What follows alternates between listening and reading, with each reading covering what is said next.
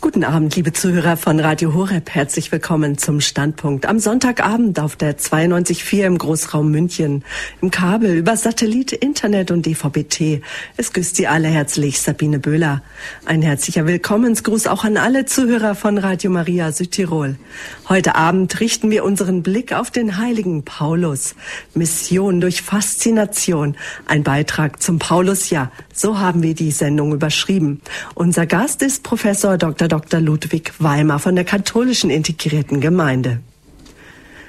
Paulus will mit uns reden heute. Dazu habe ich dieses besondere Paulus hier ausgerufen, damit wir ihm zuhören und von ihm als unserem Lehrer heute den Glauben und die Wahrheit erlernen.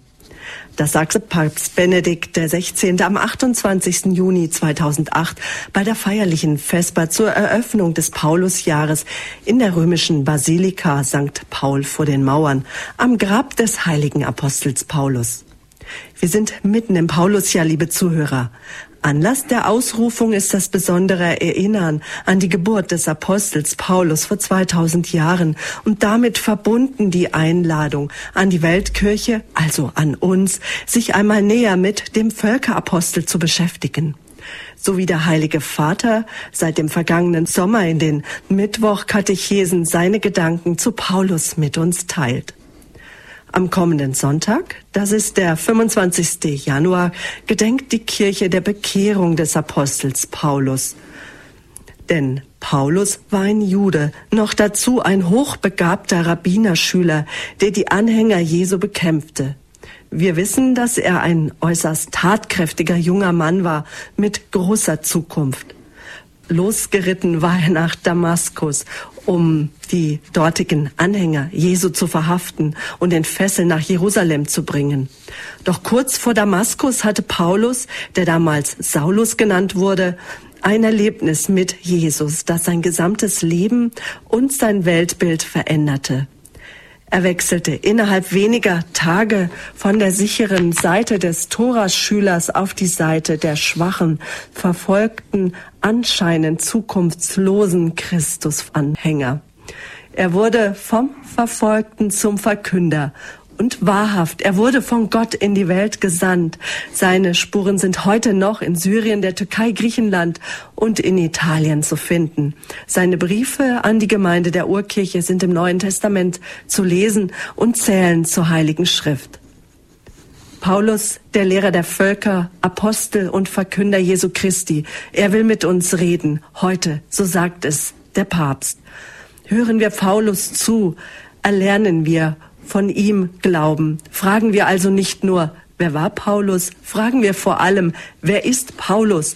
Was sagt er mir?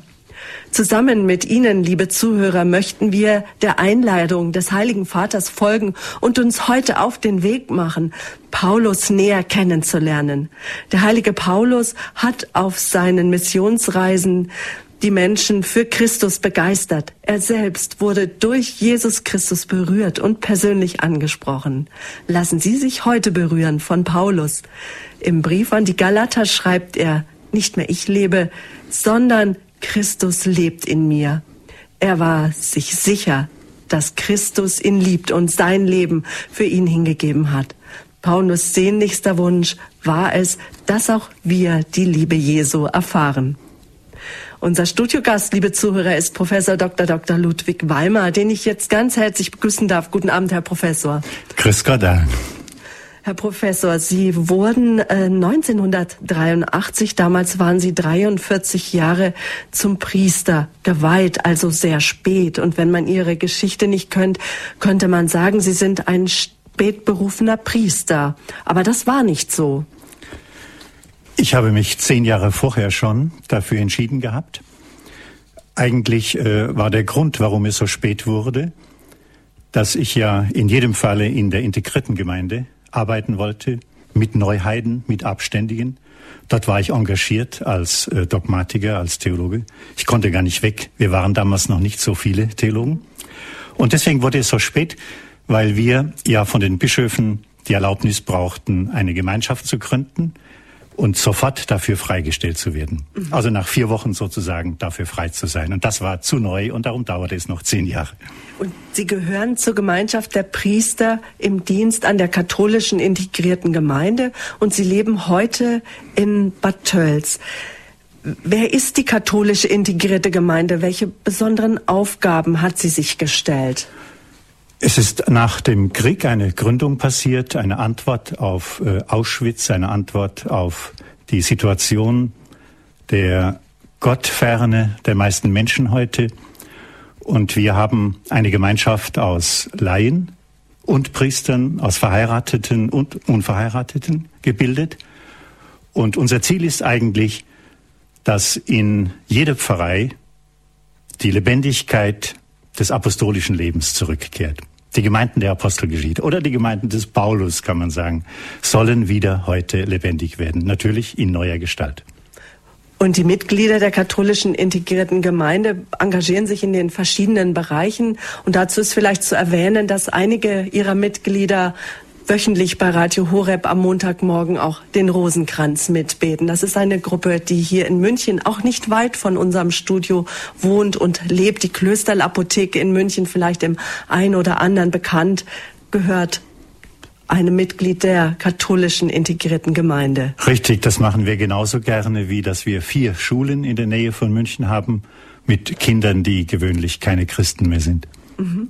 Sie haben habilitiert im Fach Dogmatik bei Josef Ratzinger in Regensburg. Und erwähnenswert ist, dass sie den Heiligen Vater Papst Benedikt regelmäßig treffen und auch die katholische integrierte Gemeinde ein enges Verhältnis zu Papst Benedikt haben. Auch im letzten Jahr, wenn ich richtig informiert bin, im Herbst, haben Sie den Heiligen Vater getroffen.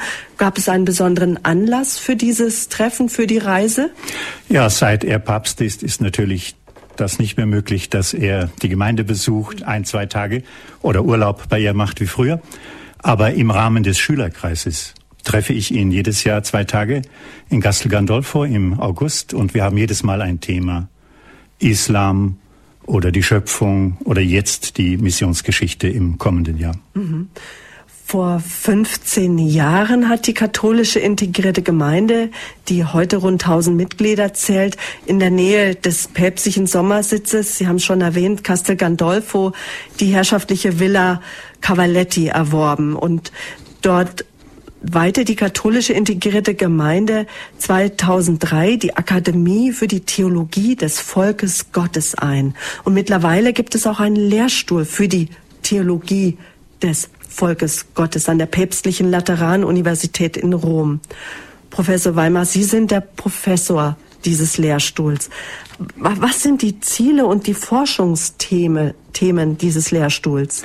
In dieser Villa in Frascati, Grottaferrata, da sind äh, alle eingeladen, auch die Nicht-Akademiker in Kursen, die wir da halten zu neuen Themen, die interessant sind. Und in Rom sind wir eben in der Nähe der Studenten. Das sind also sehr viel aus dem Ausland, Brasilianer, Mexikaner, Afrikaner. Da machen wir es eben auf dem wissenschaftlichen Niveau und haben dort einen Lehrstuhl für die Theologie des Volkes Gottes. Etwas Besonderes gibt es noch, was diesen Lehrstuhl betrifft. Ich weiß nicht, ob es schon aktuell ist oder ob es noch ein Wunsch ist. Sie wünschen sich, dass christliche und jüdische Lehrer gemeinsam an diesem Lehrstuhl unterrichtet. Konnten Sie das schon verwirklichen? Wir werden jetzt bei der öffentlichen, also feierlichen Eröffnung im zweiten Semester neben Kardinal Kasper auch schon einen jüdischen Lehrer einladen zu einem Vortrag. Als Gastprofessoren wollen wir in jedem Fall immer mit Juden korrespondieren. Warum ist Ihnen das so wichtig? Es ist die Wurzel der Kirche, ist das Judentum. Und äh, die Geschichte der Kirche zeigt, wie verhängnisvoll es war, dass diese Wurzel gleichsam abgeschnitten war. Deswegen ist auch äh, unser Thema Paulus so hochinteressant, denn er hat ja von dem einen Ölbaum gesprochen. Und damit möchte ich jetzt auch gleich Ihnen das Wort geben für Ihren Vortrag. Unser Thema Mission durch Faszination. Wir wollen einen Beitrag bringen zum Paulusjahr und ich übergebe Ihnen, Herr Professor Dr. Dr. Ludwig Weimert, das Wort. Ja, wir können also jetzt nicht das ganze Leben des Paulus und seine Theologie natürlich vorstellen, sondern nur Schwerpunkte, nur wichtige, ganz wichtige Dinge. Ich habe mir gedacht, in jedem Fall möchte ich zeigen, dass die Theologie des Paulus aus dem Leben kam, eine gelebte Theologie war. Sie hängt ganz mit seiner Biografie zusammen und mit dem Leben dieser frühen Kirche. Das soll also der Schwerpunkt sein. Und da will ich ein paar Punkte eben herausgreifen. Ich möchte auch Dinge vielleicht ansprechen, die gewöhnlich missverstanden werden, weil man schon aus der Übersetzung der Sprache des Paulus nicht mehr genau weiß, was meint er zum Beispiel Geist gegen Fleisch oder Fleisch gegen Geist oder Freiheit von Sünde, Tod und Gesetz. Oder was meint er mit diesem Gegensatz Glaube und Werke? Und was heißt das, wenn er immer diese Formel gebraucht, in Christus sein? Ist das irgendetwas Magisches, Geheimnisvolles, Mystisches oder ist das eine Realität? Solche Dinge möchte ich darstellen. Ich habe das Thema genannt Mission durch Faszination, weil Paulus eigentlich nicht, wie man vielleicht denken könnte, so wie ein Missionar durch die Lande geht und das Evangelium ausstreut, sondern weil er in jüdische Synagogen geht, dort anknüpft, dort einige Menschen findet, weil er dann christliche Synagogen bildet, denn er spürt sehr schnell, die ganze Synagoge will nicht an die Messianität Jesu glauben. Also baut er Gemeinden auf, manchmal daneben, manchmal im Nachbarhaus, manchmal in einem Haus eines wohlhabenderen Neubekehrten.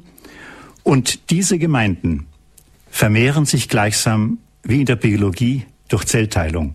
Natürlich durch das Wirken von Missionaren, aber eigentlich durch das Wirken aller in der Gemeinde, durch die Häuser, die es gibt, durch die Reisen, die die Leute machen, durch die Geschäfte, die sie betreiben. Und das möchte ich so ein wenig unter diesem Titel verstanden wissen.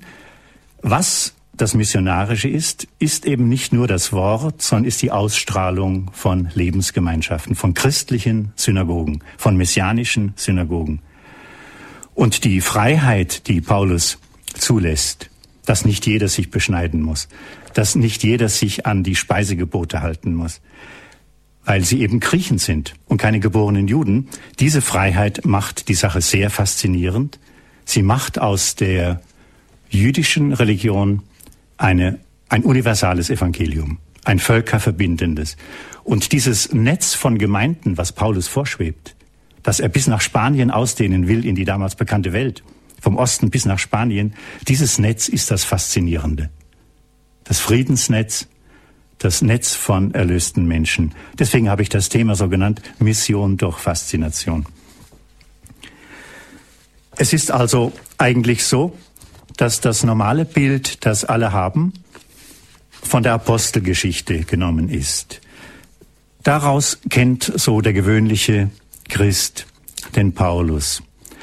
Das Bekehrungserlebnis, der Sturz vom Pferd, seine Blindheit, dann diese wunderbaren Ereignisse, wie er seine erste Reise beginnt, wie man sich in Jerusalem einigt darauf, dass die Heiden zugelassen werden zur Gemeinde. Dann die zweite Reise, wo sie als Götter an einem Ort einmal begrüßt werden und immer wieder ganz schnell verfolgt werden von Gegnern. Dann die erste Gemeinde, die Paulus in Europa gründet, in Philippi, im Haus der Lydia. Und so weiter, bis er in Athen von dem unbekannten Gott spricht. Auf dem Areopag eine wunderbare Szene, die Lukas da schreibt. Seine dritte Reise mit dem Höhepunkt, dass die Silberschmiede in Ephesus ein Aufruhr machen, weil ihre Geschäfte nicht mehr gehen, wenn Paulus siegt bis eben dann diese schweren Jahre seiner Verhaftung und seiner Überführung nach Rom, wo Paulus nach Lukas, nach seiner Schilderung, diesen großen Schiffbruch vor Malta erlebt, so dass man auch noch einen kleinen Roman einbauen kann, ein ganz spannendes äh, Ereignis in die Apostelgeschichte. Und am Schluss dieses Rätsel, er ist in Rom, in einer Mietwohnung mit einem Soldaten, und er hat, kann zwei Jahre lang das Evangelium verkünden auch unter den Gardesoldaten des Kaisers. Er hat Erfolg. Dann endet diese Geschichte. Es bleibt offen. Sein Martyrium wird nicht erzählt. Aus Rücksicht auf den Kaiser, auf Rom oder vielleicht auch, weil es genügt, Das Evangelium ist bis in die Hauptstadt des Weltreichs gekommen. Das ist der Schluss. Das ist das normale Bild. In Wirklichkeit, wer die Briefe des Paulus liest, stellt fest, das Leben war viel aufregender, als Lukas es schildert. Es war ein Leben mit vielen Reisen, mit gefährlichen Reisen, mit ungeheuren Nöten. Und die wertvollsten Briefe, die wir von Paulus besitzen, die stammen eigentlich aus seinen schwersten Stunden. Ein ewig verfolgter Mann, von Juden verfolgt, von den eigenen Brüdern, von vorsichtigen, judaisierenden eigenen Brüdern verfolgt. Und diese Erfahrung des Paulus auf seinem schwierigen Weg, diese Gemeinden zu gründen, die sind ganz verbunden mit seinem Urerlebnis, mit dieser Konversion, als er die Gemeinde in Damaskus vernichten will. Kommt ihm die Einsicht, es wird als Vision von Lukas erzählt. Paulus sagt das viel vorsichtiger. Er sagt nur, der Herr hat sich mir offenbart, er hat sich mir gezeigt. Kommt die Einsicht, diese Gemeinde in Damaskus hat Recht. Die Christen haben Recht, Christus war der Messias. Und deswegen kann er zum Beispiel im Philipperbrief so schreiben, wie noch nie ein Mensch geschrieben hat in der Antike. Er geht ganz aus sich heraus und erzählt von seinem Herzen. So, so eine solche Literatur gab es noch nicht. Augustinus hat das später wieder aufgenommen. Das sind also Neuerfindungen, dass ein Mensch sein Herz ausbreitet. Das gibt's sonst so nicht. Und da sagt er eben, ich bin ja aus dem Stamm Benjamin, ich war Pharisäer, eifriger als alle anderen. Und heute muss ich sagen, also das ist für mich Dreck. Das ist für mich Dreck. Das gilt nicht mehr. Was mir damals Gewinn war, ist für mich Dreck. Er benutzt das Wort Hundekot, damit ich Christus gewinne. So etwas hatte man also noch nie gelesen. Und um diese Konversion zu verstehen, möchte ich sozusagen eine, ja, eine, fast eine Szene einmal vor unsere Augen stellen. So wie die große Menschheitsgeschichte plötzlich bei Abraham zusammenschmilzt auf eine Familie. Und da beginnt Gott das Neue, weil er es in Freiheit tun muss. So schmilzt in den Tagen Jesu nach seinem Tod in Jerusalem alles wieder zusammen auf ein Haus in Jerusalem, auf diese kleine Gemeinde. Und von diesem kleinen Rest der gläubigen Juden soll jetzt die ganze Welt erreicht werden. Das ist also das, was Paulus so ungeheuer bewegt, dass es wachsen muss, dass es rasch geschehen muss. Er glaubt ja, dass die Zeit nicht mehr lange läuft, dass der Herr wiederkommen wird und dann ist entweder das große Friedensreich auf der Welt oder eben das große Gericht, jedenfalls das Ende, das Ende der, der bisherigen Geschichte. Und wenn man diese Szene sich einmal vorstellt, dann begreift man die Not des Paulus, möglichst viele Juden zu gewinnen. Und wie enttäuscht er gewesen sein muss, dass die allermeisten Juden Nein sagen.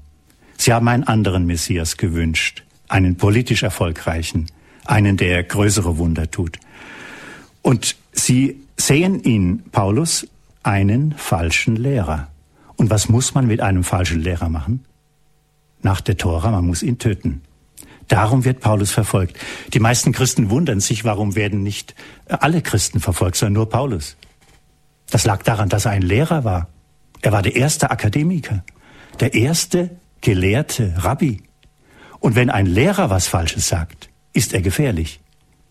Ein normaler Handwerker wäre nicht gefährlich, aber Paulus ist ein Lehrer und er muss getötet werden. Und äh, das ist für die Leute, die ihn töten wollen, subjektiv sozusagen der Wille Gottes. Deswegen ist Paulus verfolgt. Und wenn Paulus nach Jerusalem kommt, wird's immer gefährlich. Die Apostel in Jerusalem wollen den Bruch mit dem Tempel und der Synagoge vermeiden. Sie wollen nicht zwei Religionen, Christentum und Judentum. Sie wollen die Einheit bewahren. Und wenn Paulus kommt, scheint er so radikal zu sein, dass sie also jetzt denken, äh, das geht nicht. Und die Apostel sind auch immer etwas verlegen, wenn Paulus in Jerusalem ist, weil er bringt Probleme. Darum sind sie froh, wenn er weit weg ist. Aber er muss ab und zu nach Jerusalem, um sich bestätigen zu lassen. weil er Gegner hat, die ihn verleumden. Und er muss erklären, was sein Evangelium ist. Also hochkompliziert und sehr schwierig für ihn. Er, der größte Missionar, hat Riesenprobleme, wenn er in Jerusalem ist, weil der Frieden gestört scheint. Und das muss man auch einmal verstehen. Es sind eigentlich zwei Anliegen. Das Anliegen, dass man sich von den Juden nicht trennt, das hat Jakobus und hat Petrus, und das Anliegen des Paulus, dass man die neue Freiheit lebt. Und das jüdische Universal macht, dass man die ganze Völkerwelt einlädt. Und diese zwei Fragen, die lassen sich eben sehr schwer vereinen. Warum ist Paulus so ungeheuer wichtig geworden für die Kirche?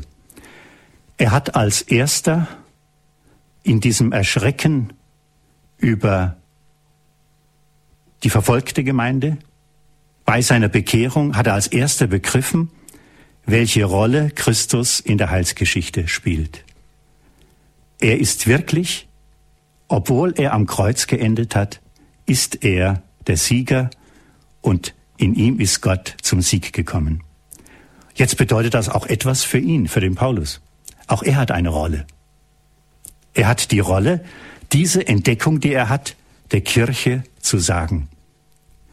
Und deswegen ist er, der ausgebildete bei Gamaliel hat er in Jerusalem studiert, der ausgebildete Theologe, verantwortlich für die künftige Theologie. Er muss es dem Petrus abverlangen, er muss mit ihm streiten. Er muss sagen, Petrus, bis jetzt hast du doch in Antiochien mit den Heidenchristen gegessen und hast dich nicht an das Speisegesetz gehalten. Jetzt kommen die, deine Freunde da aus Jerusalem, die Aufseher, und jetzt plötzlich heuchelst du. Du musst dich entscheiden. Und Paulus sagt stolz, ich bin ihm im Angesicht, äh, habe ich ihm widerstanden und habe ihn gezwungen zu sagen, ja, das war falsch. So stellt er sich das vor. Es war also eine Rolle, die Paulus hatte, und diese Rolle konnte sonst niemand übernehmen, nur er.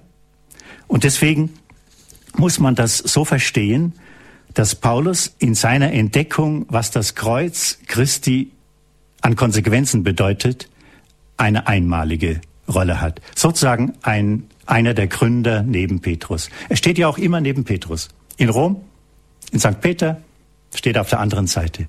Das ist ungeheuer, denn er ist kein Apostel. Er hat Jesus gar nicht gekannt. Er ist erst ein paar Jahre nach dem Tod Jesu, hat er sich bekehrt. Er hat Jesus nie gesehen. Er musste sich mit der Frage beschäftigen, war der Messias schon da? Aber er hat offenbar das ganz verschlafen, als Jesus hingerichtet wurde, hat es gar nicht mitbekommen. Bei Stephanus, da war er dabei. Da war er schon, schon bei den äh, Kleidern derer, die die Steine geworfen haben, hat sie bewacht.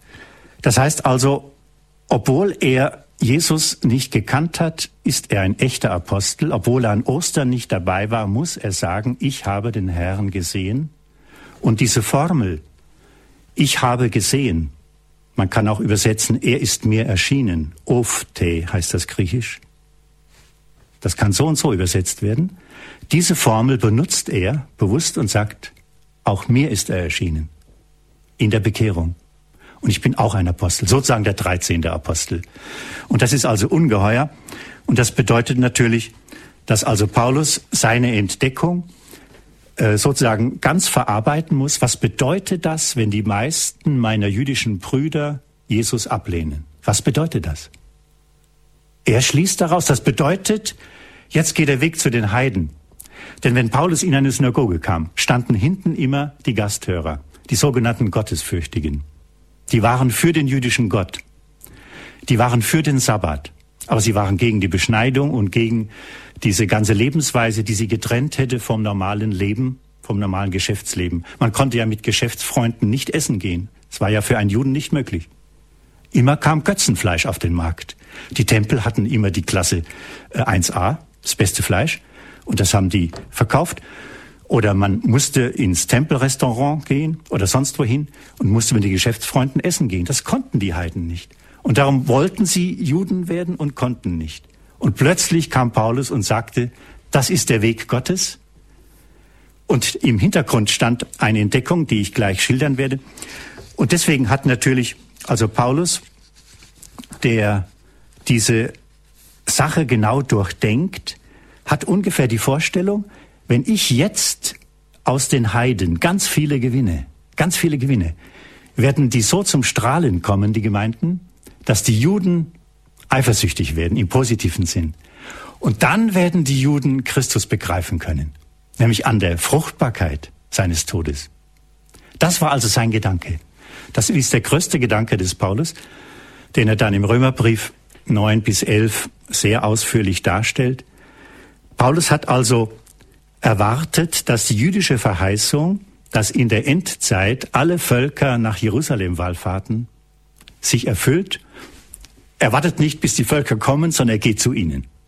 Ja? Er muss ihnen nachhelfen, weil die Juden Jesus ablehnen. Die meisten Juden lehnen ihn ab. Sagen wir mal, es waren 20.000 Judenchristen in der frühen Kirche, aber die anderen waren nicht dabei. Die Kirche wurde von Juden gegründet, das ist klar. Aber es waren zu wenige. Es war nicht ganz Israel. Und um ganz Israel zu retten, stellt er sich vor, müssen erst ganz viele aus der Heidenwelt kommen. Dann werden die Juden sagen, er muss der Messias gewesen sein.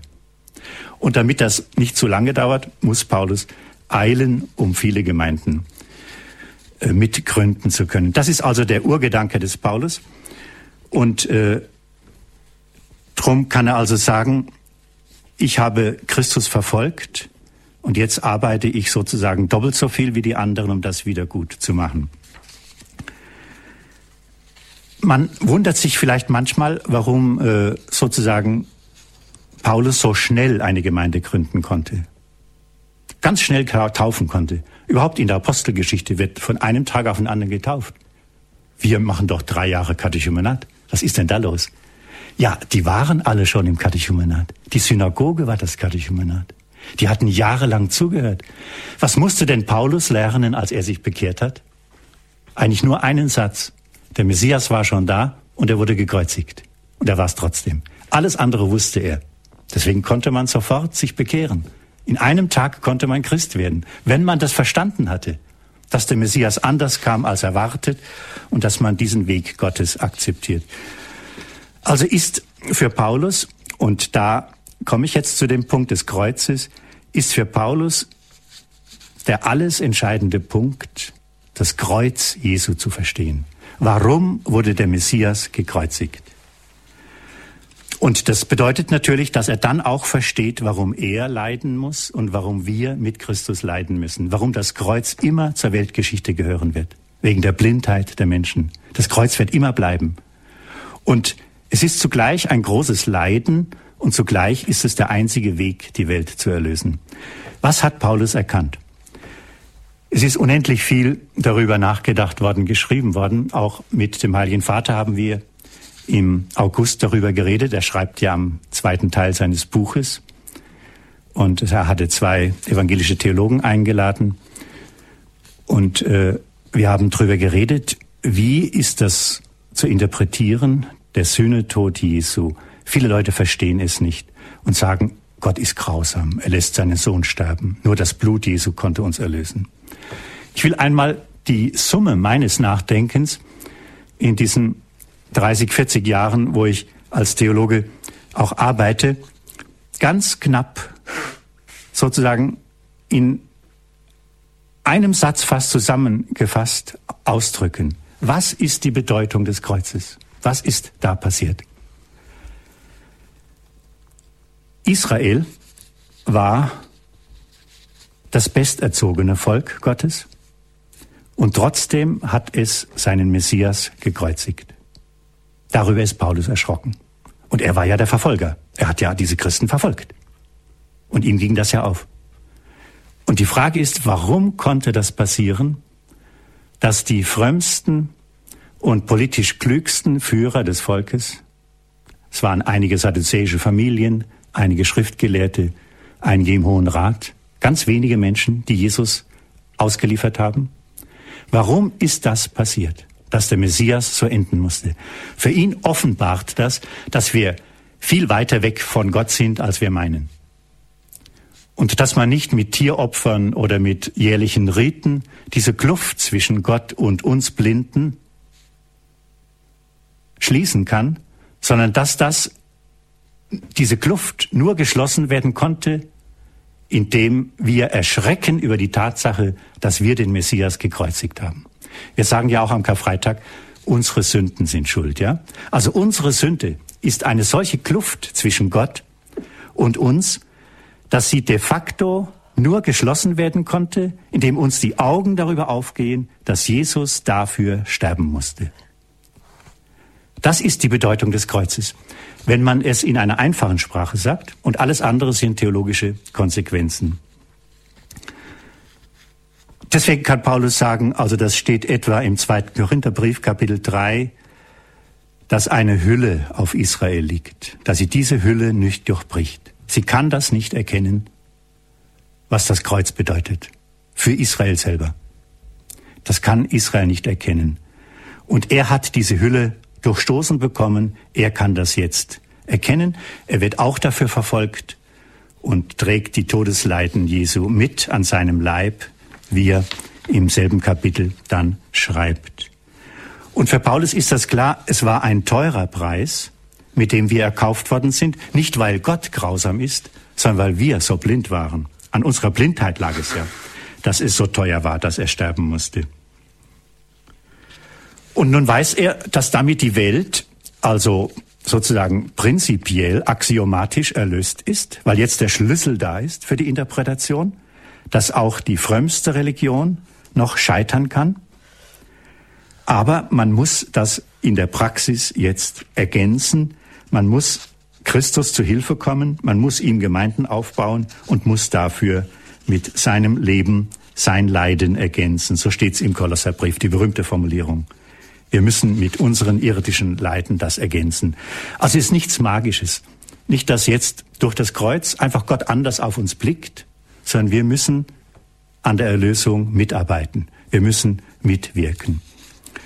Deswegen diese vielen Berichte über die Leiden des Apostels, über das apostolische Leiden, wo er das immer wieder schildert, im zweiten Korintherbrief besonders, wie er geschmäht wird, wie er trotzdem versucht, fröhlich zu sein, wie arm er ist und wie er doch viele reich macht, wie er nichts hat und doch alles hat. Für ihn ist dieses Leiden auch immer schon verklärt, weil es das Leiden Christi ergänzt. Nicht, dass ich also sozusagen menschliches Leiden wegerkläre, sondern für ihn ist es ein apostolisches Leiden. Nicht Zahnweh, ja, dass ich aufopfere, sondern es ist ein apostolisches Leiden. Für seinen Auftrag, für seine Theologie wird er verfolgt. Und ihm geht es doch darum, diesen Christus und seine Theologie überhaupt einmal für die Hörer zum Leuchten zu bringen. Und dafür wird er dann geprügelt und wird fünfmal gepeitscht in einer grausamen äh, Strafe in der Synagoge. Während die Heilige Schrift vorgelesen wird, wird man da ausgepeitscht mit 39 Peitschenhieben. Und dreimal wird er noch mit, mit Stöcken bearbeitet. Und alles das schildert er ja immer wieder. Auch seine Erlebnisse unterwegs, wenn man sich vorstellt, zu Fuß über das Gebirge, die kalten Nächte, den Regen, und außer dieser Verfolgung, die er dulden muss, kommt also das alles dazu, dass er Schiffbruch erleidet, dass er unter die Räuber fällt, wie er erzählt.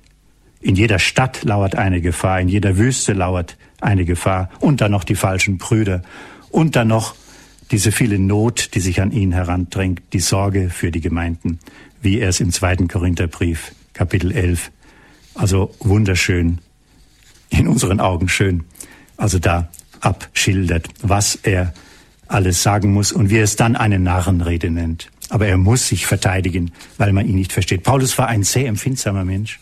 Er muss ungeheuer gelitten haben, dass er so viel verleumdet wurde. Er konnte das gar nicht fassen, dass man ihn nicht als ehrliche Haut wahrnehmen konnte, wo er so lauter war. Am Anfang war es ja auch schwer. Man dachte, er ist ein Spion. Er kommt und spioniert die Leute aus, um die Christen alle umzubringen. Aber Hananias und Barnabas haben das doch schon durchschaut und haben ihm geholfen, dass er Heimatrecht bekam in den Gemeinden. Zu den Folgen, die diese Theologie des Kreuzes hat, da hat der Heilige Vater im neuen Jahr in der ersten Generalaudienz am 7. Januar hat er eine sehr schöne Rede gehalten über den wahren, logischsten neuen Gottesdienst. Da hat er eben das dargestellt, was im Römerbrief und woanders noch bei Paulus steht, dass das Kreuz Jesu bedeutet, der alte Gottesdienst ist zu Ende. Und der neue Gottesdienst ist die Hingabe unserer Leiber, ist also, dass wir dem Heiligen Geist einen Tempel geben, das ist der neue Gottesdienst. Das ist jetzt nicht gegen einen Ritus. Wir haben ja auch eine heilige Messe, auch in einem Ritus. Aber es ist doch etwas ganz, ganz Neues. Wir schlachten nicht mehr Tiere, sondern wir geben unser Leben hin in Liebe, so wie Christus und so wie Paulus es uns vorgemacht haben. Und alles andere bleibt zurück als religiös überholtes Opfer. Und das neue, lebendige, heilige Opfer ist einfach dieses miteinander gelebte Leben. Das ist der wahre, der logische, sagt Paulus, Gottesdienst, der angemessene Gottesdienst. Das hat der Papst sehr schön in dieser Rede gesagt. Wer will, kann das auch äh, nachlesen. Eine andere Folge ist, aber das ist ein Riesenthema, das kann man gar nicht ausfalten, dass natürlich Paulus feststellt, dass unsere Gesetzeswerke uns nicht mehr rechtfertigen können? Er war Pharisäer, er weiß, was das ist. Ein Pharisäer hat ja, obwohl er nur ein Laie war, freiwillig so gelebt wie die Priester, die am Tempel Dienst hatten. Er hat also die ganze Reinheit gelebt, die ein Priester im Tempel haben musste, freiwillig. Also der war ganz schön beschäftigt und hat noch sehr viel Almosen gegeben. 30, 40 Prozent Almosen gegeben. Und diese ganzen Werke können doch, das sieht Paulus, nicht helfen, sondern es ist eben der Glaube. Was heißt aber da Glaube? Glaube heißt da erkennen, warum Jesus sterben musste und Jesus zu Hilfe kommen, indem ich eine Gemeinde unterstütze, damit die Gemeinde zum Leuchten kommt und die Juden begreifen können, wir haben den Falschen gekreuzigt. Und er war doch der Messias. Das heißt Glauben. Praktisch äh, diese Scharte auswetzen. Und Paulus war darüber eigentlich ungeheuer erstaunt, dass Gott so seltsame Wege geht. Die einen versagen, dann holt er die Heiden, um letztlich alle zu gewinnen. Es ist noch nicht so weit. Das ist nur das Problem, ja.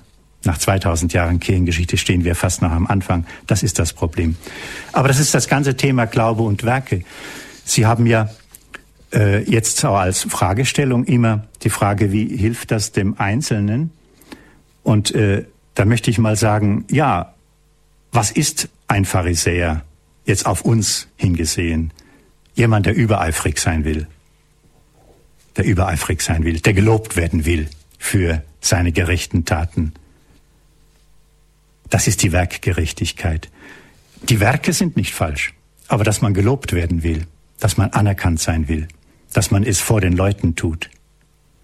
Das ist das Problem. Der Glaube ist auch ein Werk. Der Glaube tut etwas. Ein Glaube ohne Werke ist tot. Aber es gibt eine falsche Werkgerechtigkeit und die meint Paulus und nur die meint er. Oder wenn wir fragen, was meint Paulus, wenn er das so psychologisch einmal durchdenkt? Ich will das Gute tun. Er macht es ja an manchen Stellen, im Römerbrief auch. Ich will das Gute tun. Und dann tue ich es doch nicht. Warum? Was ist denn da los? Habe ich denn zwei Willen? Bin ich gespalten? Warum kann ich das nicht tun, was ich tun will? Ich will es im tiefsten eben doch nicht. Und dann kommt er zu der Definition, was der Glaube ist. Ich sag's mal in meiner Sprache. Der Glaube ist eine Leidenschaft. Und wenn der Glaube nicht diese Leidenschaft hat, werde ich immer das tun, was mein oberer Wille sozusagen gar nicht will, sondern was letztlich mein Bauch will. Der Glaube ist eine Leidenschaft. Wenn heute so die, die Feministen gerne sagen, wir müssen aus dem Bauch unserem Gefühl folgen. Das ist nur etwas Ähnliches, ist nicht dasselbe, etwas Ähnliches. Der Glaube ist eine Leidenschaft. Wenn ich diese Leidenschaft habe, dann kann ich es plötzlich tun. Dazu sagt Paulus, da hat mich das Pneuma, der Heilige Geist, ergriffen. Und dann geht's. Der ergreift mich und dann geht's. Also Geist äh, da meinen manche Leute, wenn sie das hören, Paulus spricht vom Geist, da meinen manche Leute, er meint, dass das also etwas ist, was gegen äh, das Körperliche ist, gegen das Sexuelle ist, Paulus ist Jude, der ist nicht leibfeindlich. Er meint mit Geist Liebe, Freude, Friede, Güte und Treue. Das sind die Früchte des Geistes.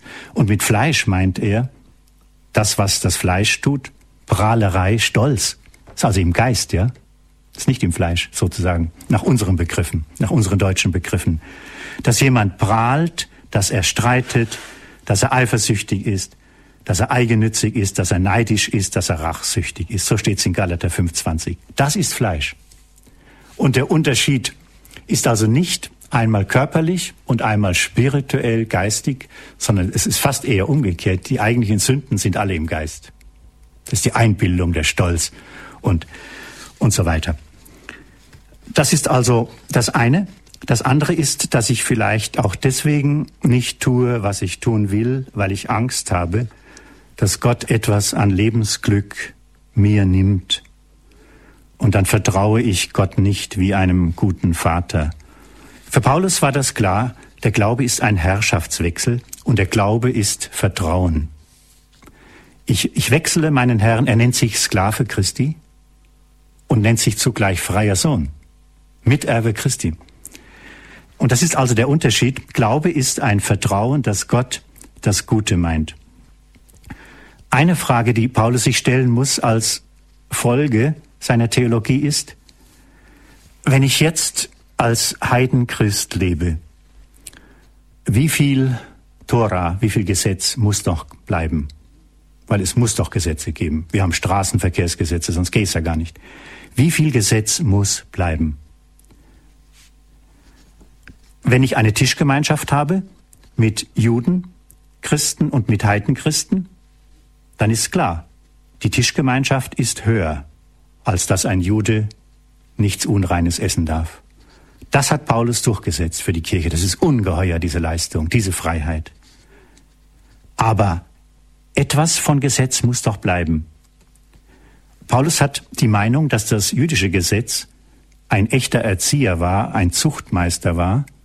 Und jetzt erkennen wir, wir konnten es nicht erfüllen. Und deswegen ist das Gesetz gestorben. In diesem Sinne. Obwohl es heilig ist. Wir haben gemerkt, wir haben nicht den Weg gefunden, es erfüllen zu können. Wir brauchen einen neuen Weg. Und Israel hat sich so angestrengt und es hat trotzdem nicht zum Ziel geführt, dieses heilige Gesetz. Und jetzt kommt die Befreiung vom Gesetz, vom Joch des Gesetzes. Und da ersetzt Paulus zum Beispiel die Beschneidung am männlichen Glied für die Heiden mit der Beschneidung des Herzens. Das ist doch viel wichtiger. Das Herz müssen alle beschneiden, auch die Juden und auch eben die Heiden. Wir müssen freie Gott, Gottes Söhne werden mit beschnittenen Herzen. Und dann ist es eben möglich, dass alle Juden, Griechen, Sklaven, Freie, Mann und Frau, obwohl die Stände und die Rassen und die Geschlechter bleiben, doch eins sind in der Gemeinde und dass es diese Gegensätze gar nicht mehr gibt. Deswegen sagt Paulus, wir sind frei von Gesetz von Sünde und von Tod.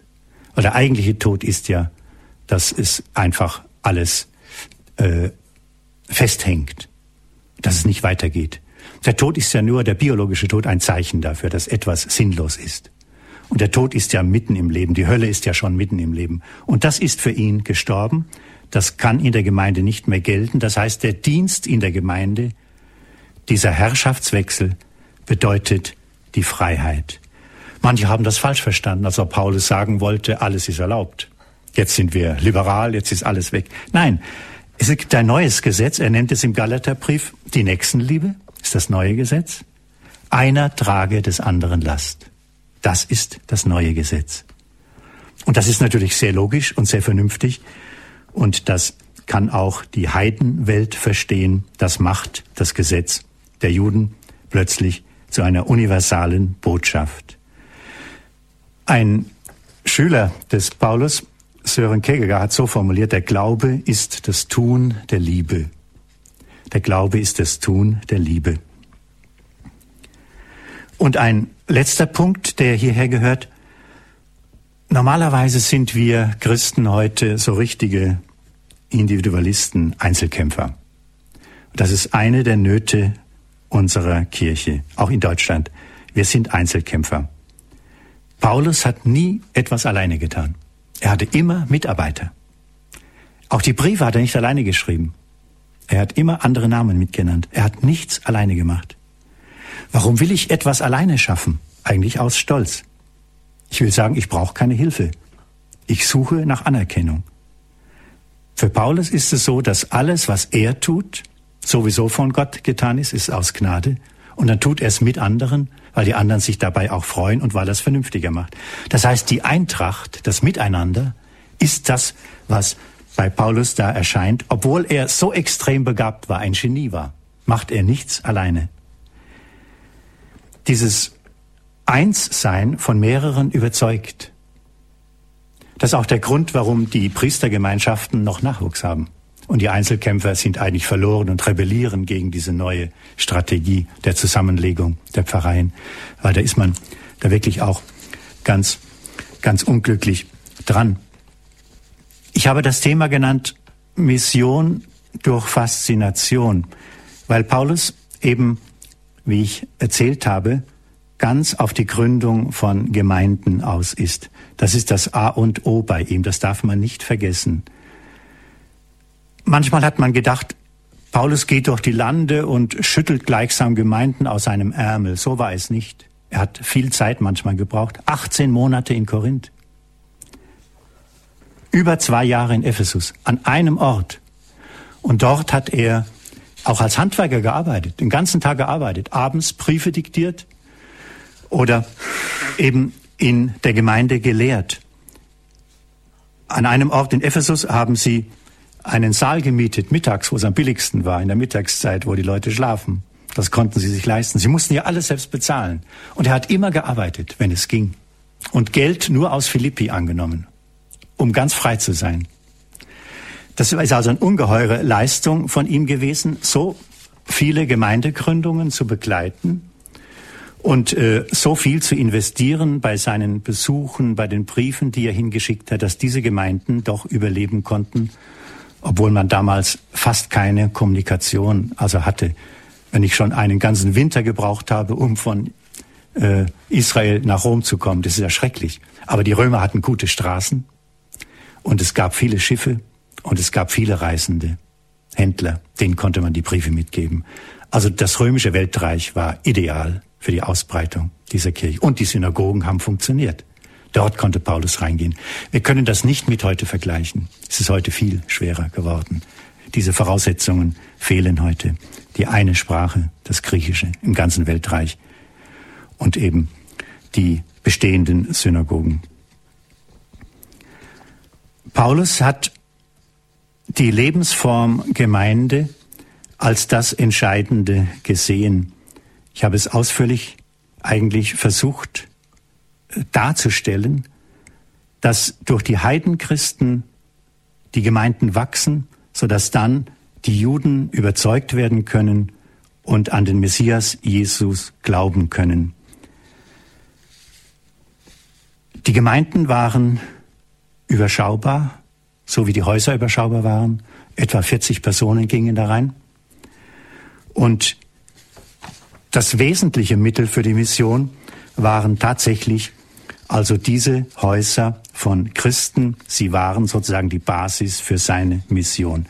Wenn nun Paulus in seinen Briefen immer wieder sagt, sein in Christus, ich kenne einen Menschen in Christus, oder Andronikos und Junia, die vor mir in Christus gewesen waren, könnte man eigentlich immer übersetzen, die vor mir in der Gemeinde waren. Er hat, er hat das Wort christlich noch nicht, ja. Hätte auch sagen können, die vor mir in der Gemeinde waren. Meistens meint er also diese konkrete Gemeinde. Und darum würde ich allen einmal vorschlagen, 1 Korinther 12 bis 14 mal darauf hinzulesen, dass also in diesen Kapiteln die Gemeinde nicht nur als Leib Christi geschildert wird, dass alle Glieder zusammen einen Leib bilden, das ist der Leib Christi heute, der irdische Leib Christi, der Sieg Christi auf der Welt, der Auferweckte ist bei Gott, aber er braucht hier einen Leib, dass er weiterwirken kann, sondern was das Wort Liebe, das berühmte 13. Kapitel eigentlich meint, Das wird im 14. nämlich erklärt und da kommt sechsmal das Wort vor Aufbau des Hauses Gemeinde. Oikodomein, Oikodome. Das wird so oft übersehen. Man denkt, Liebe ist ein Gefühl. Für Paulus ist die Liebe der Dienst am Aufbau der Gemeinde. Diesen Leib zu erbauen, wo jeder nur ein Teil ist. Und er braucht die anderen. Alle sind eben nicht mit allen Dingen begabt. Es gibt die Listen der Charismen bei Paulus im Korintherbrief, im ersten Korintherbrief und im Römerbrief. Und da sieht man, dass Paulus sich vorstellt, eben die begabten Leute in der Gemeinde haben ganz verschiedene Aufgaben. Und er stellt die einfachen technischen Dienste zum Beispiel, ja. Man merkt ja heute, wie wichtig das ist, die Technik. Die stellt er gleich mit den theologischen und höchsten Begabungen und über die Zungenrede, weil sie die Gemeinde auferbaut. Und da verwendet er wieder das Wort. Wer die Gemeinde nicht erbaut, der soll lieber ruhig sein. Und das ist also sehr schön in diesen Kapiteln zu sehen, dass also das Gemeindeerbauen sozusagen der Osterbeweis für Christus ist. So wie es ja Lukas eigentlich auch erkannt hat. Mit großer Kraft gaben die Apostel Zeugnis von der Auferstehung Jesu, denn es war kein Armer unter ihnen, sagt er. Der hat es sehr gut eigentlich erkannt. Und Paulus hat das also in seinen Briefen ausgeführt. Er hat zum Beispiel die Weisung, keiner soll zugunsten des eigenen zum Nachteil der anderen sich wichtig machen. Was hast du denn, das du nicht empfangen hättest? Also diese Art, miteinander umzugehen und äh, auch wenn jemand etwas kann und eine große Begabung hat, doch bescheiden damit zu dienen, das macht, das macht eigentlich Christus gegenwärtig. Da strahlt etwas, das sieht man, den Leuten geht's nicht um sich, sondern denen geht's um die Sache. Und wenn sich jemand aufmandelt und will da groß herauskommen, dann ist das eben etwas, was nicht Gemeinde zeigt und was nicht Christus zeigt, sondern was das Übliche zeigt, dass die Menschen halt sich wichtig machen wollen. Man darf nun, äh, um das abzurunden, äh, nicht vergessen, Paulus hat erwartet, dass zu seinen Lebzeiten Christus wiederkommt. Und ihm wollte er diese Gemeinden zuführen. Er hat Einmal hat er geschrieben, die Gemeinden sind seine Ehrengrenze, wenn sozusagen der Kaiser zu Besuch kommt, wenn der Kaiser Christus zurückkommt, dann schenkt er ihm die Gemeinden und sagt, das ist dein Reich. Denn nur wenn jemand das freiwillig, also ihm geben will, gehört es natürlich ihm. Deswegen ist die Zeit für ihn so kurz. Das ist äh, natürlich heute äh, so gar nicht mehr gelebt bei den Katholiken, diese Naherwartung. Aber äh, im Blick auf äh, unseren Tod. Jedenfalls wissen wir auch, so weithin hat kein Mensch mehr bis zu seinem Richter. Und äh, spätestens, also bei unserem Tod, werden wir auch vor diesem Christus stehen. Und Paulus hat gemeint, das kommt vorher. Er wird es vorher noch erleben. Die Lebenden werden verwandelt, die brauchen nicht mehr sterben und die Toten werden auferweckt. Und alle gehen sie auf die Wolke Christus entgegen, holen ihn herunter. Man weiß nicht, wie er sich das vorgestellt hat. Geht's dann in den Himmel? Oder geht's herunter auf die Erde oder bleiben wir auf den Wolken? Das hat er nie so. Es sind ja Bilder. Das hat er selber wahrscheinlich bewusst nicht ausgeführt, weil er es auch nicht gewusst hat. Das hat er Gott überlassen. Ja, das ist also das Ziel eigentlich seines Lebens gewesen, möglichst viele Gemeinden zu gründen. Dafür hat er gelitten, hat gesagt, am liebsten wäre ich schon tot und bei Christus aber um euretwillen will ich noch da sein. Ihr braucht mich. Wir danken Ihnen ganz herzlich, Herr Professor Dr. Dr. Ludwig Weimar, für Ihren Vortrag und für Ihre Gedanken zu Paulus, zum Paulus, ja, Mission durch Faszination. Ja, der danken möchten wir Sie vor allem, möchte ich Ihnen vor allen Dingen auch dafür, dass Sie uns so mitgenommen haben in die, in das erste Jahrhundert und auch nach Christus und auch vor allen Dingen in das Leben des heiligen Paulus. Der Apostel Paulus, ja, er war ein leidenschaftlicher Seelsorger. Doch was machte ihn zum Apostel? Paulus hat den Herrn gesehen. Durch ihn ist er zum Apostel benannt worden und ausgesandt worden. Das Wort Apostel drückt es ja auch aus. Paulus der Gesandte hat die Kirche an verschiedenen Orten begründet. und sich inmitten vieler Schwierigkeiten, Angriffe und Verfolgungen unermüdlich für das Heil der Menschen eingesetzt. Und man könnte fast die Vermutung haben, er ist heute noch hier unter uns und setzt sich immer noch dafür ein. Der Mensch wird nicht durch Werke des Gesetzes gerecht, sondern durch den Glauben an Jesus Christus, schreibt er an die Galater. Im zweiten Teil unserer Standpunktsendung wollen wir uns fragen, ja, was will Paulus uns heute sagen? Wir wollen über das Gesagte mit Ihnen nachdenken und uns vielleicht auch fragen, können wir wie Paulus sagen, Gott hat mich schon im Mutterleib berufen? Fühlen Sie sich berufen, ja, von Gott? Ist der Glaube eine Leidenschaft für Sie oder denken Sie ganz oft daran, doch ein guter Christ zu sein und vielleicht auch Gebote zu erfüllen? Sind Ihnen die Paulusbriefe geläufig und gibt es schon so den einen oder anderen Satz von Paulus, der Sie zum Nachdenken bringt? Wenn ja, welcher?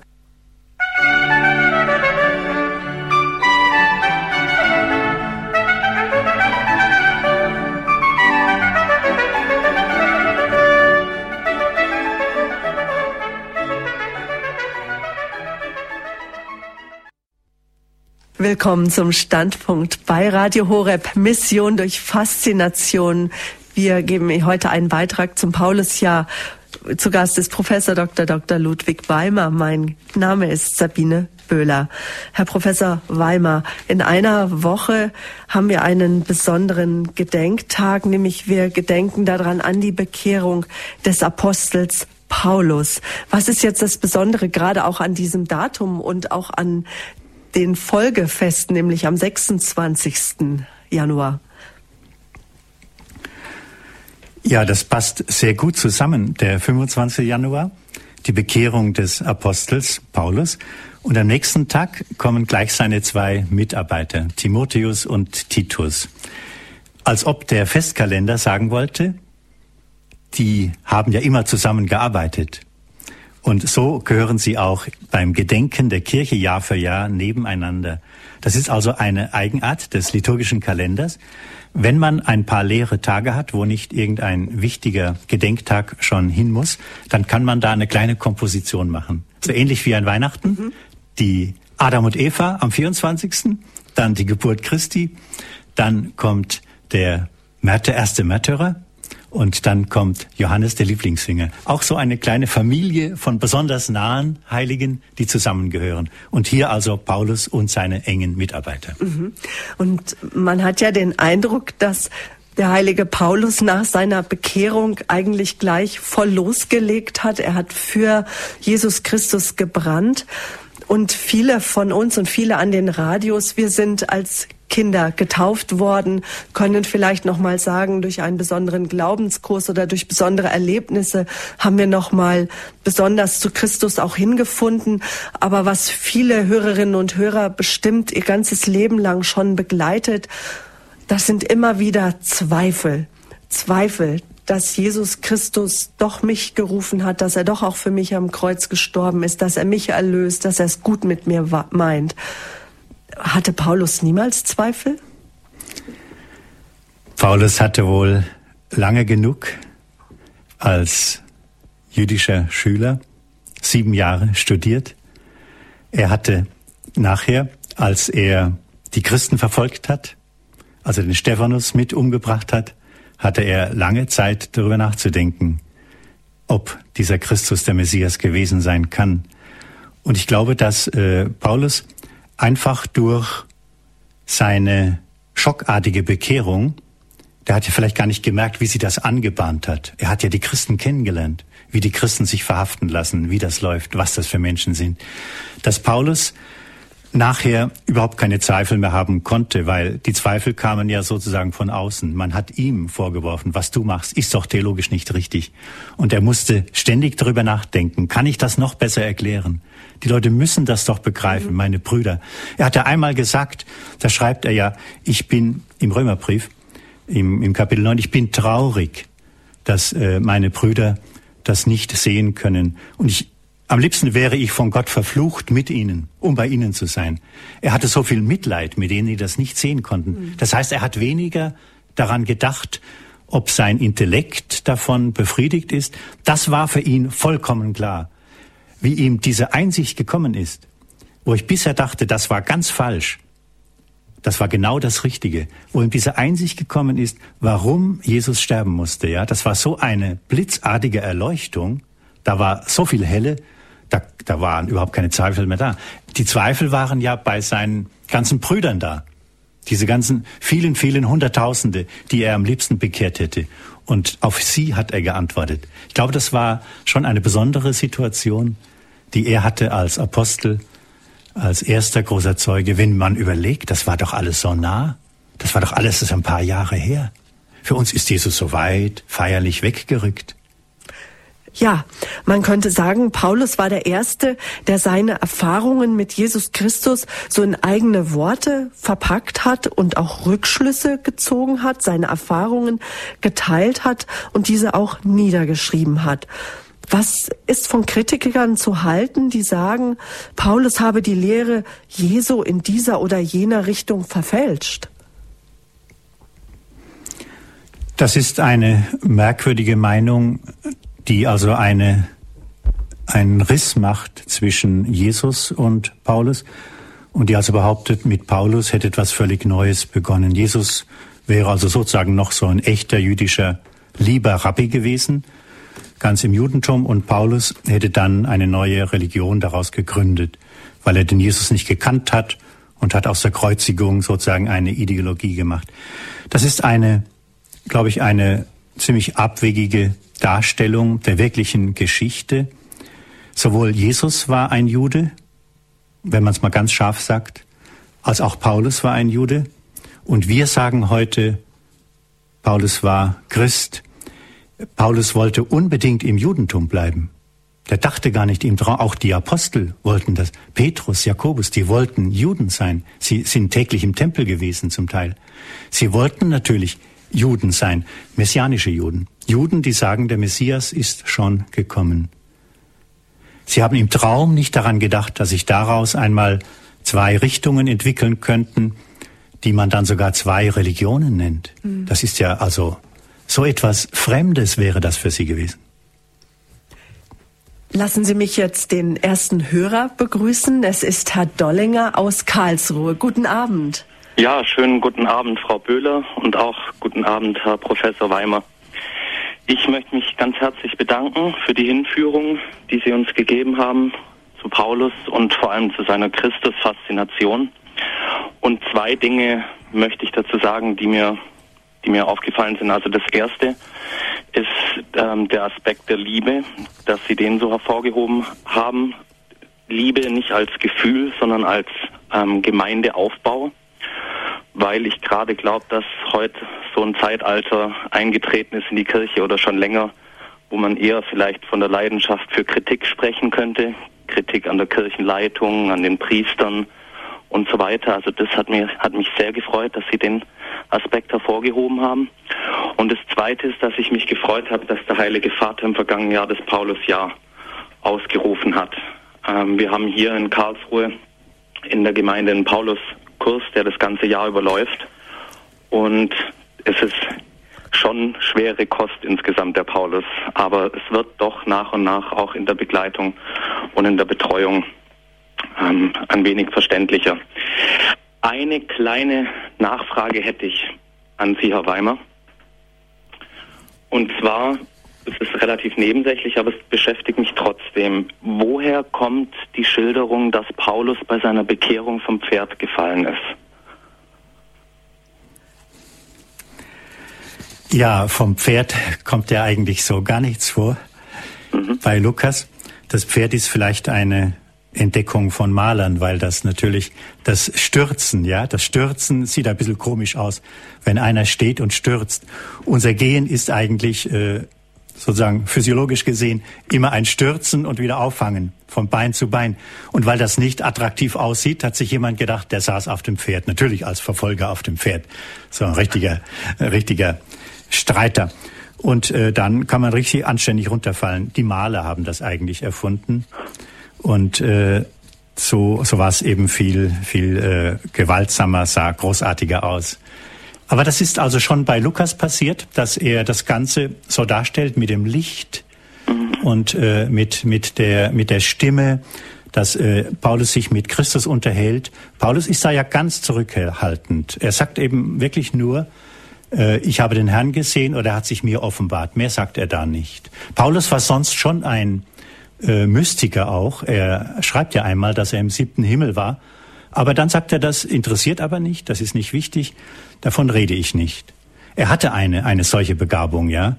Und zweifellos hatte er, hatte er eine Vision, die, diese, diese Menschen dieser Zeit haben nicht wie wir so abstrakt einfach nur reflektiert. Paulus hat auch seine Briefe nicht geschrieben, still am Schreibtisch, so wie der Papst jetzt seine Reden schreibt und abliest, sondern er hat die diktiert. Das konnte nur, ein Wort ist Wort. Noch Augustinus konnte nur laut lesen.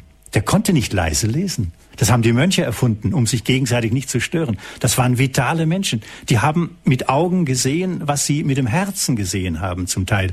Also das mu muss man sich schon so vorstellen. Und das hat Lukas einfach äh, übernommen und das ausgefaltet. Das ist ein lukanisches Bild. Wenn wir äh, zum Beispiel die Einleitung habe ich gerade hier für unser Fest am 25. Januar, Bekehrung des Apostels Paulus, also im Werktagsschott. Da steht dann ganz vorsichtig drin äh, in der Einleitung, es ist deutlich, dass Lukas nicht einfach einen protokollarischen Bericht geben wollte. Seine Erzählung ist zugleich Deutung des Geschehenen. Verstehen Sie? Ja. Also ganz vorsichtig für die frommen, einfachen Leute angedeutet. Das ist eine, eine Szene, die Lukas ausgedeutet hat. Erfunden wäre falsch. Gefunden, gefunden. Er hat die Bilder gefunden für das, was Paulus keusch verschweigt. Denn Paulus hat's umgehauen und das sind wunderschöne Bilder. Er war blind und er ist dann sehend gemacht worden. Er kann, konnte ja nicht einmal von sich aus sehend werden, sondern die Gemeinde hat ihn sehend gemacht. Das ist wunderschön. Das kann man nicht besser schildern. Aber es ist ein, eine Deutung, ja. Herr Dollinger. Jawohl, vielen Dank. Damit bin ich bestens. Schöne Dann, Grüße nach Karlsruhe. Ja, vielen Dank und Schönen Abend zurück noch. nach München. Ihnen auch. Auf Wiederhören. Wiederhören. Von Karlsruhe gehen wir jetzt in den hohen Norden, nach Ankum. Dort ist Frau Fechler am Telefon. Sie hat uns angerufen. Guten Abend. Ja, guten Abend, Frau Böhler. Guten Abend, Herr Dr. Weimar. Ähm, so hoch ist der Norden hier noch nicht. Skandinavien, das ist der hohe Norden, würde ich sagen. Da ich wollte noch mal Münchner. sagen, hier mit dem Pferd, immer, wir haben ja, das war höchstens, es waren vielleicht, es kann schon ein Maultier gewesen sein, denn wir hören ja dann auch, als sich die Juden da zusammenrotteten, äh, als Paulus gefangen genommen wurde in Jerusalem. Und äh, da wird er ja dann doch auch, äh, entführt ihn ja der Oberst, weil er das zu hören bekommen hat. Und er hat ja auch Angst, weil der Paulus ja ein Römer war, dass die Juden ihm etwas antun und er das vielleicht dann auch äh, abkriegt von den äh, Römern. Dann wird er ja nach einer anderen Stelle gebracht unter Bewachung und mit zwei Maultieren steht da. Ja, mhm. das ist in der Apostelgeschichte dann am Ende. Und das kann also da schon ein Maultier gewesen sein, denn man reiste ja nun auch auf diesen Maultieren. Also es war vielleicht nicht so ein tolles Pferd, wie wir sie haben, aber ein Maultier kann es gewesen sein. Aber das ist ja jetzt auch nicht so wichtig. Dann wollte ich nochmal sagen, also erstmal schön, Dankeschön für die Sendung über den heiligen Paulus. Das wünschte ich mir öfters. Wir haben bei dem französischen Fernsehen KTO, da gibt es jeden Abend sieben Minuten so ungefähr mit einem Experten. So, das kann jetzt die Reisen des Paulus sein und mit einem sehr klugen Moderator, der die Fragen geschickt stellt, dass man jeden Tag etwas hört darüber. Und ähm, jetzt nochmal zurück zu Paulus, wenn ich denke mir, er hat ja eigentlich missioniert, nicht so wie das so, wie wir es gewohnt sind, Missionare, als sie früher in die Gemeinden kamen, haben sie gepredigt. Und, äh, und wie gepredigt, das hört man jetzt auch gar nicht mehr, diese Gemeindewochen, Missionswochen. Aber Paulus hat ja doch viel gewirkt durch seine Briefe. Und die hören wir ja jetzt noch. Das ist ja enorm. Und ich denke mir dann, wenn, wir hören schon manchmal einen Brief vom Bischof, aber wenn jetzt der Heilige Vater, der das Paulus ja ausgerufen hat, denke ich mir, er schreibt ja auch sehr viel, lange Schreiben, die keiner hört in der Gemeinde. Auch dieses äh, Gott ist die Liebe, den Titel weiß man, ist begeistert, aber ob man es gelesen hat, was er da geschrieben hat, bezweifle ich manchmal. Und wenn jetzt der Heilige Vater jetzt so kurze jetzt kürzer schreiben würde, wie der heilige Paulus, den ganzen Brief liest man ja sowieso auch nicht vor, und das auch öfters mal in einer Gemeinde vorgelesen würde, müsste sich der heilige Vater, weil er ja nun sehr klug ist und Professor ist, müsste er sich noch ein bisschen mehr ähm, ja, an eine einfache Sprache gewöhnen, dann könnte ja noch viel mehr überkommen, auch von unserer, der ist ja wirklich ein Theologe ersten Ranges. Und auch dazu fromm. Und ich denke, das wünschte ich mir auch noch für die Gemeinden. Nochmal zurück jetzt wieder zu Paulus. Ich frage mich manchmal, manchmal heißt es ja dann, es waren nur so ein paar, die jetzt Jesus angeklagt haben, verurteilt haben. Bei Paulus auch wieder nur die hohen Priester und ähm, die ihn nicht mehr als Lehrer da ansehen wollten. Aber es steht ja da, Ton Laon, das ganze, das Volk. Bei Jesus, ja, das ganze Volk schrie dann.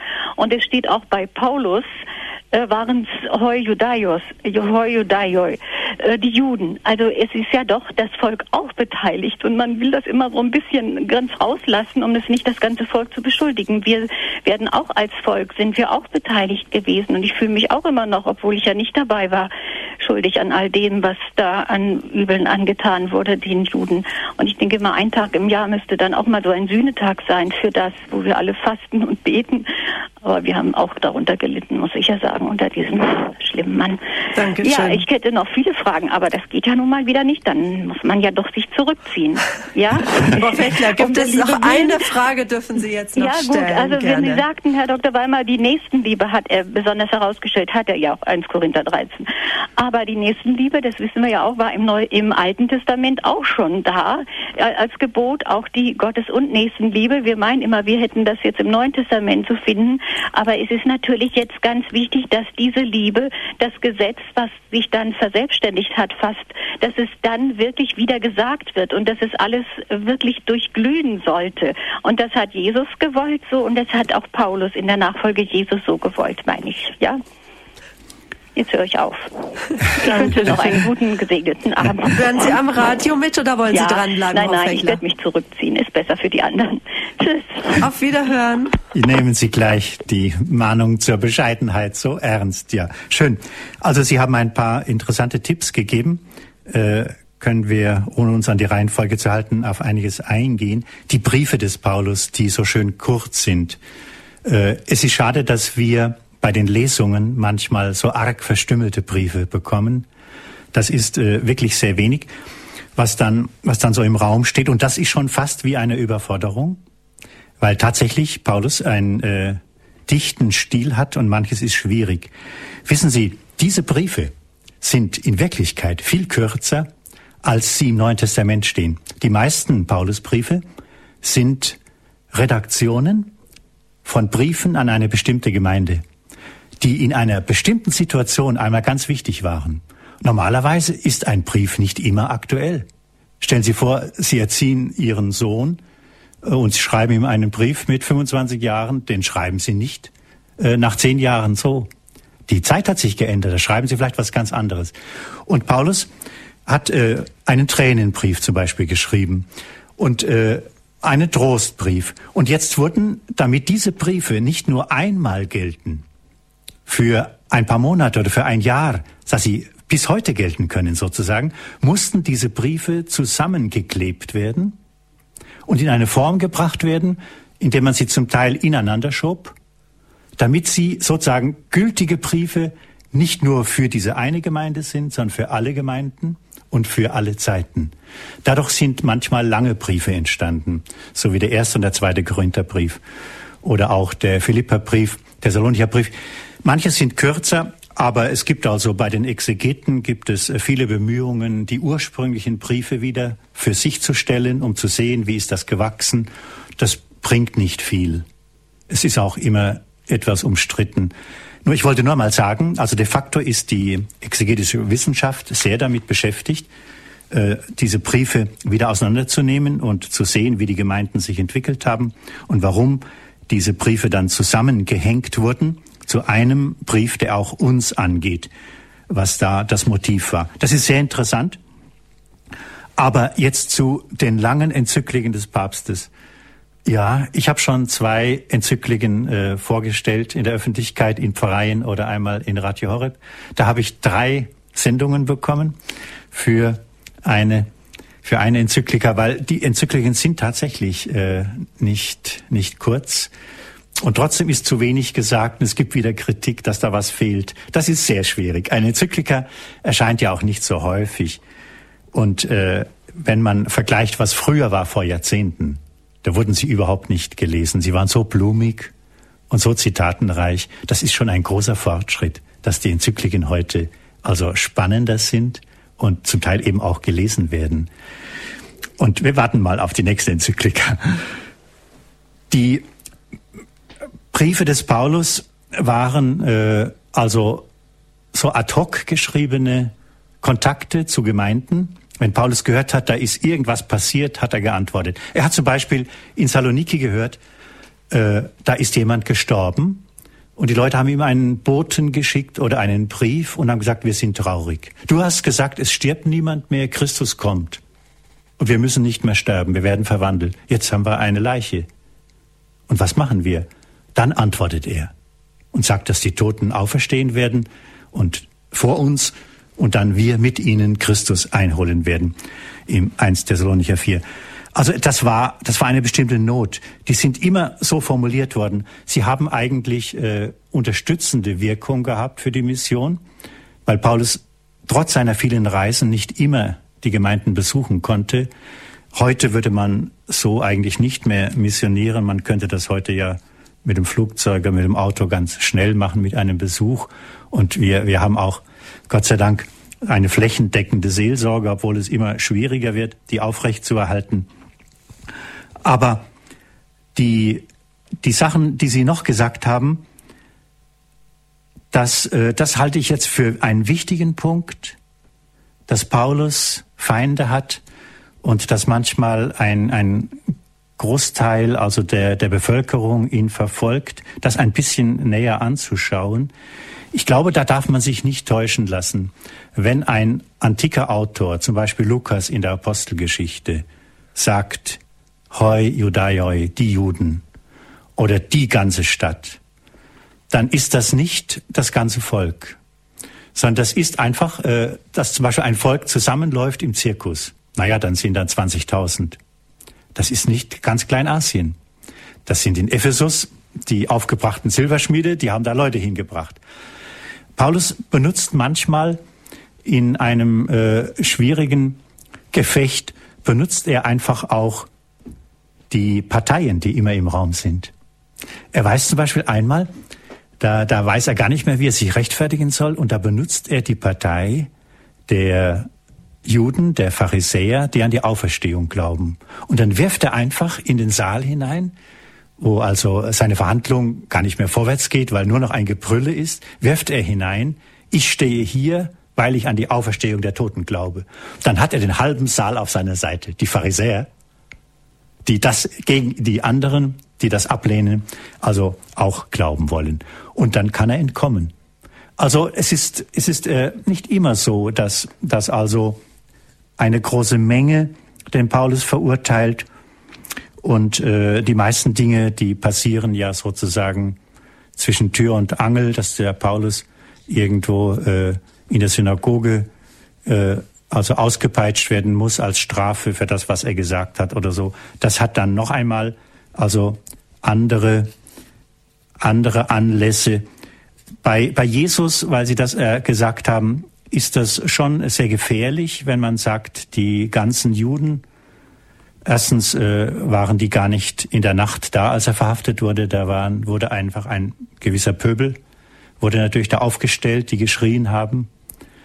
Und äh, das ist also so gefährlich geworden, dass man sagt, die Juden sind schuld am Tod Jesu, die Juden, und hat das auf alle Juden übertragen. Deswegen sind wir heute so vorsichtig.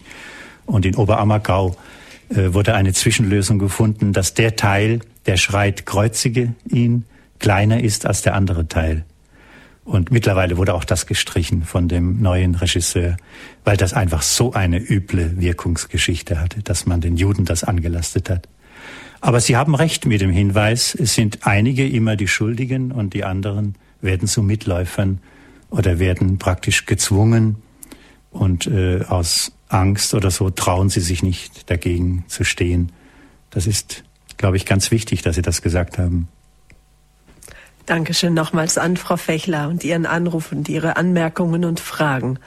Frau Becker aus dem Westerwald, guten Abend. Ja, guten Abend. Ich wollte eigentlich nur dazu sagen, dass der Papst ja auch die wunderschönen Katechesen zum äh, Paulusjahr gibt und äh, damit ja auch das ganze Volk erreicht und auch in Kürze das macht, dass äh, alle etwas davon haben. Das ist nur, äh, wer hört das schon in den Pfarrgemeinden? Das tut mir immer so leid.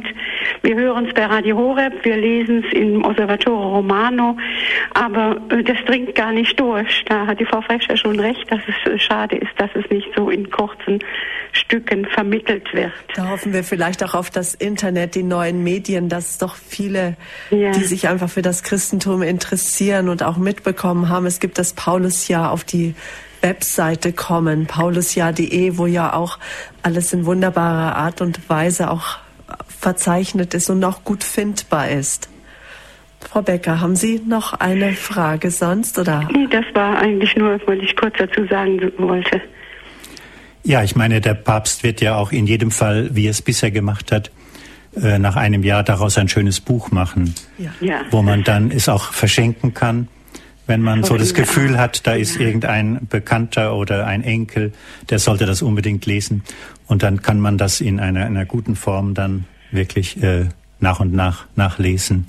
So wie es auch mit den mit der ersten Serie über die Personen gewesen ist, die Personen der frühen Kirche. Das war ja auch eine ja, tolle Idee. Eine tolle Idee. Die Kirche mal nicht als Institution, die äh, einen Katechismus hat, sondern aus Personen. Einfach ganz verschiedene Menschen. Ja. Zum Teil gar nicht alle so ganz äh, hasenrein. Und daraus besteht die Kirche. Das war wunderschön, diese Serie. Ja, das hat mir auch gut gefallen. Mhm. Ich danke Ihnen. Auf Wiederhören, Frau Becker. Auf Wiederhören. Schöne Grüße in den Westerwald. Danke. Herr Professor Weimar, eine Frage liegt mir noch so ein bisschen auf dem Herzen oder das hat mich beschäftigt, nämlich ob die Briefe des Apostels Paulus etwas auch aussagen über sein eigenes Wachstum im Glauben. Ja, also die Briefe, die wichtigsten Briefe des Paulus sind alle innerhalb von zwei Jahren geschrieben worden. 52, 53 herum, da wo also Paulus in einer großen Not war.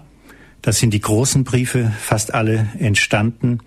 Einige sind, sind älter, sind früher geschrieben worden, aber die Zeit ist äh, viel zu kurz, um zu sagen, das ist jetzt also eine Entwicklungsgeschichte von einem jugendlichen Paulus zu einem älteren, äh, weiseren, äh, grauen Herrn.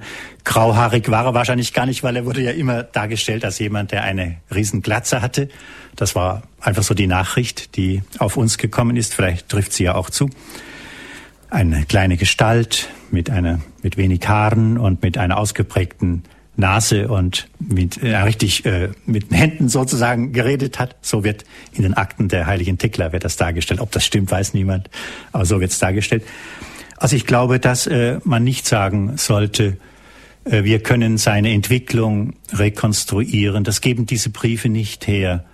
Äh, außer also der Weg zur Bekehrung, der aber auch nur so knapp geschildert wird. Und, äh, und das andere ist hineingelesen, dass zum Beispiel Paulus manche Fragen verschieden beantwortet. Äh, diese berühmte Frage mit dem, mit dem Götzenopferfleisch, wir haben sie im ersten Teil ja angesprochen äh, darf man Götzenopferfleisch essen oder nicht? Muss man da ängstlich sein oder nicht? Da aber, da antwortet Paulus auf die Probleme in Korinth anders, als er nach Rom schreibt. Und da haben manche Leute gemeint, er hätte also eine Entwicklung mitgemacht. Einmal äh, sagt er, verteidigt er die, die äh, Rücksicht nehmen und dann lieber überhaupt kein Fleisch mehr essen. Und einmal verteidigt er genau die anderen und sagt, nein, wir verlieren die ganze Freiheit Christi. Wir müssen sagen, ihr habt zu viel Angst. Das ist, da geht die ganze Theologie, geht da in den Eimer. Das darf nicht sein. Wir müssen einfach Fleisch essen, ganz egal. Götzen gibt's nicht. Also ist da auch kein Stempel drauf, dass das Götzenopferfleisch, das gibt's nicht. Und da kann man aber auch sagen, das ist keine Entwicklung, dass Paulus jetzt eine andere Theologie gemacht hat, sondern da würde ich eher sagen, äh, das ist bei Paulus so, da muss man fragen, wer sind die Adressaten? Wer sind die Adressaten? Ich habe die Gemeinde in Rom und habe die Gemeinde in Korinth. Und dann frage ich, gibt es da mehr solchene und mehr solchene? Also mehr Heidenchristen und mehr Judenchristen. Und wahrscheinlich hat der Paulus, und das ist interessant, der Paulus hat jedes Mal die Minderheit verteidigt, vermutlich, um die Minderheit zu stärken. Also wenn die Mehrheit ängstlich war und hat kein Fleisch gegessen, dann hat er die verteidigt, die gesagt haben, doch, wir dürfen Fleisch essen. Wir müssen die Freiheit der Christen beanspruchen. Und wenn es andersherum war, dann hat er geschrieben, da würde ich sogar selber nie mehr Fleisch essen. Ich will dem Bruder keinen Anstoß geben. Das ist also sehr differenziert. Daraus kann man aber keine Entwicklung ablesen, sondern er schaut genau auf die Situation der Gemeinde. Er will die Gemeinde zum Frieden bringen und will, will, will es richtig machen. Und deswegen antwortet er verschieden. Also ich sehe an keiner Stelle eine Möglichkeit, dass man eine Entwicklung konstruiert. Oder dass er sagt, am liebsten möchte ich sterben, aber das darf nicht sein. Es ist besser für euch, dass ich lebe. Das ist keine Entwicklung. Das ist einfach ein, ja, ein Seufzer aus dem Gefängnis, ja. Ein Seufzer aus dem Gefängnis. Mhm. Das ist einfach, weil, weil, weil er, weil er eben dieses so bitter empfinden muss und, und, und das fast das Leiden schwieriger ist als das Sterben. Also Paulus ein besonderer Mensch. Wir heute, uns ist es ja ein Anliegen, in Christus zu wachsen, Christus zu folgen. Paulus hat in einem seiner Briefe geschrieben, ich lebe, aber nicht ich, sondern Christus lebt in mir. Und das ist ein wichtiger Satz. Doch jetzt fragen sich sicherlich viele, ich kann doch nicht mein ganzes Ich verlieren und aufgeben, dann bin ich doch nicht mehr ich. Und so viele Menschen tun sich auch so schwer, ihr Leben vertrauensvoll Gott auch hinzugeben.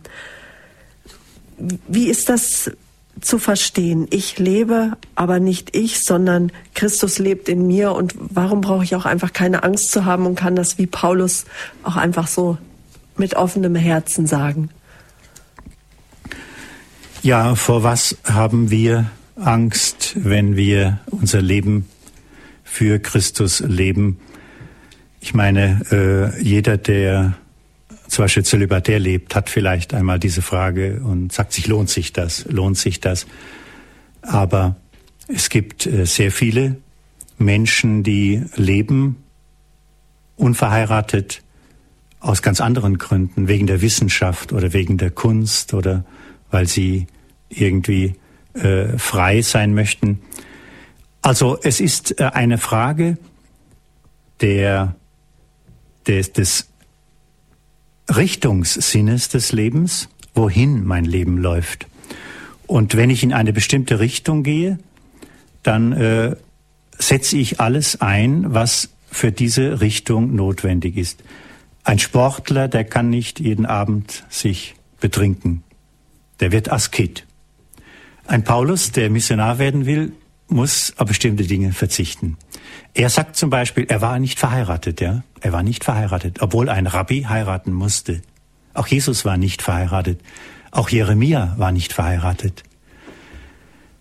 Das ist also eine, eine Einschränkung für in den Augen von anderen vielleicht, aber das ist eine freiwillige Sache und sie dient der Berufung, sie dient eigentlich dem Richtungssinn des Lebens.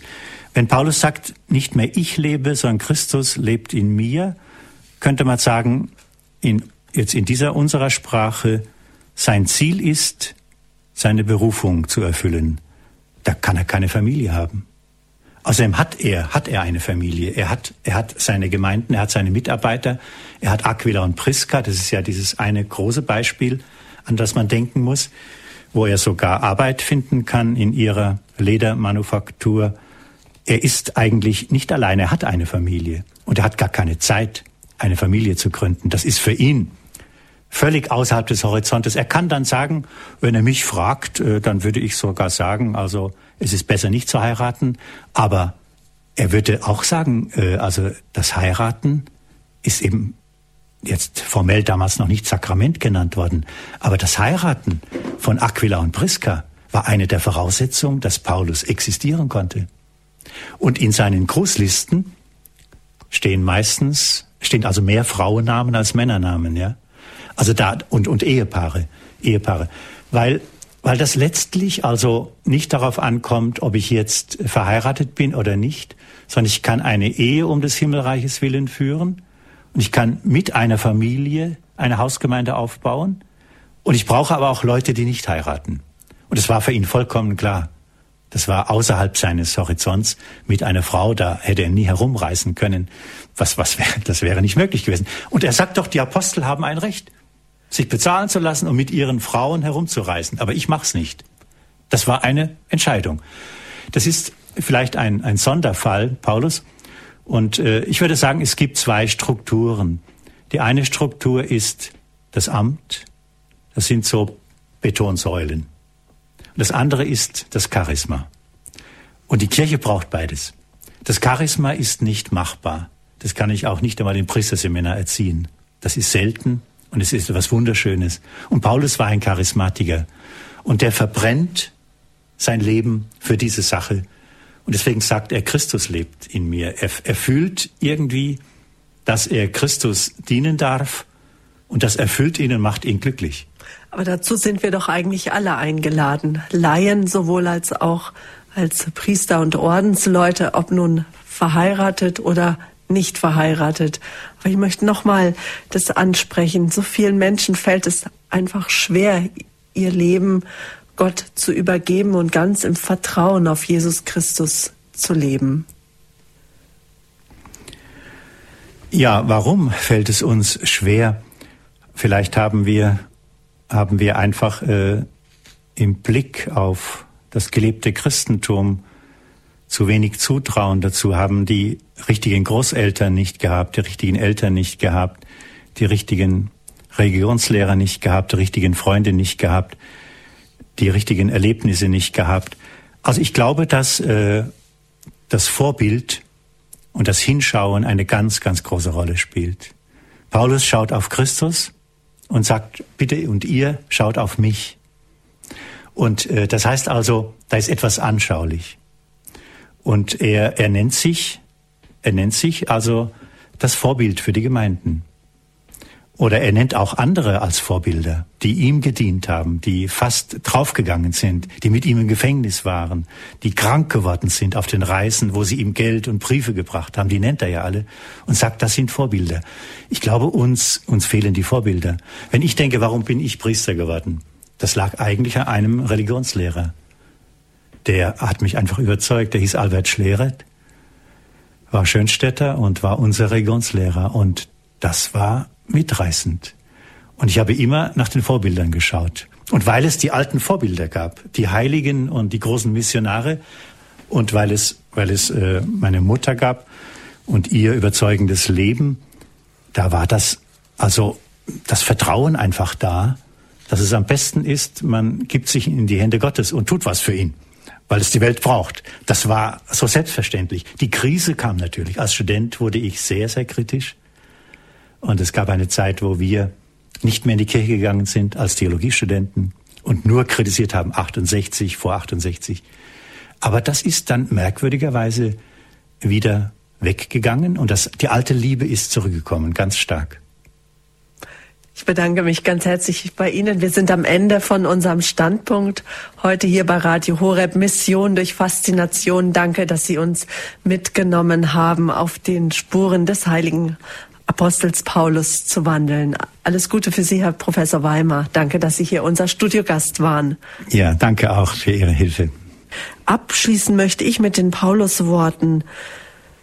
Für jetzt bleiben Glaube, Hoffnung, Liebe, diese drei, doch am größten unter ihnen ist die Liebe. Also strecken wir uns danach aus, nach der Liebe Gottes, dass sie in uns und durch uns wirken möge. Nun bitte ich Sie zum Abschluss um Ihren priesterlichen Segen, Herr Professor Weimar.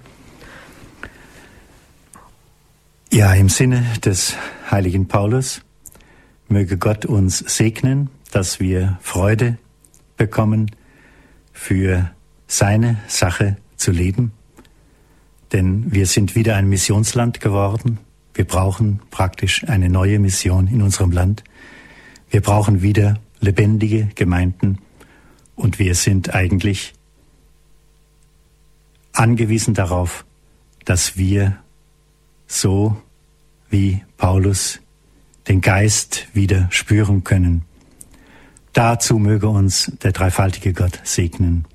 Es segne euch der barmherzige, gütige Gott, der Vater und der Sohn und der Heilige Geist. Amen. Es wünscht Ihnen noch einen guten Abend und eine erholsame Nachtruhe. Ihre Sabine Böhler.